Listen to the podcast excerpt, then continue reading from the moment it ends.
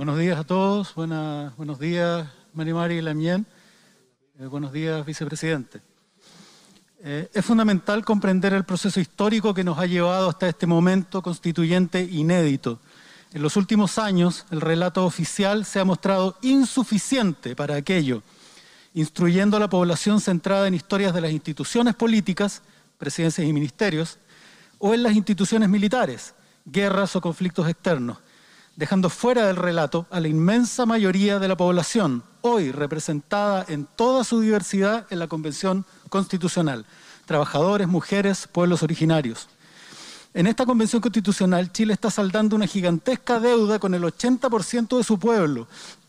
que desde el 6 de abril de 1818 no ha tenido la participación que corresponde en la construcción de su propio país.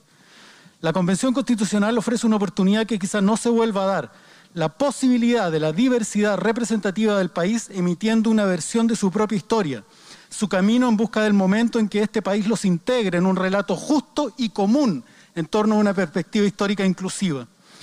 Es necesario, desde mi punto de vista, una comisión de verdad, justicia y garantías de no repetición de perspectiva histórica,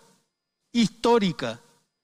si vamos a construir el futuro, debemos repensar el relato del pasado, el trato del Estado a su pueblo trabajador, a los pueblos originarios, a las mujeres y despachar criterios de justicia y garantías de no repetición con perspectiva de derechos humanos, el reconocimiento de un relato compartido, garantías de no repetición de hechos deleznables y deudas históricas y el compromiso común de un futuro diferente. Muchas gracias.